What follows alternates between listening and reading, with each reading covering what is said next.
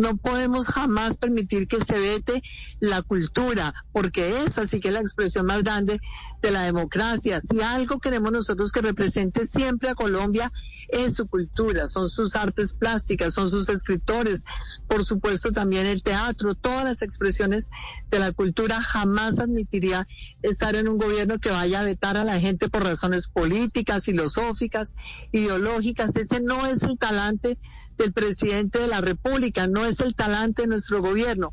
Quienes hicieron este proceso de selección, una especie de curaduría, fíjese usted, ni el presidente los conocía, ni yo tampoco los criterios.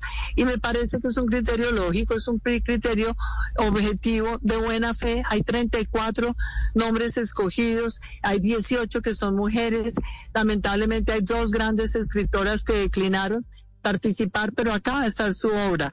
Y lo importante de verdad es mostrar que Colombia, a pesar de tantas dificultades, mantiene intacta esa creatividad, esa fuerza vital de, todas, de todos nuestros escritores y de todos nuestros intelectuales.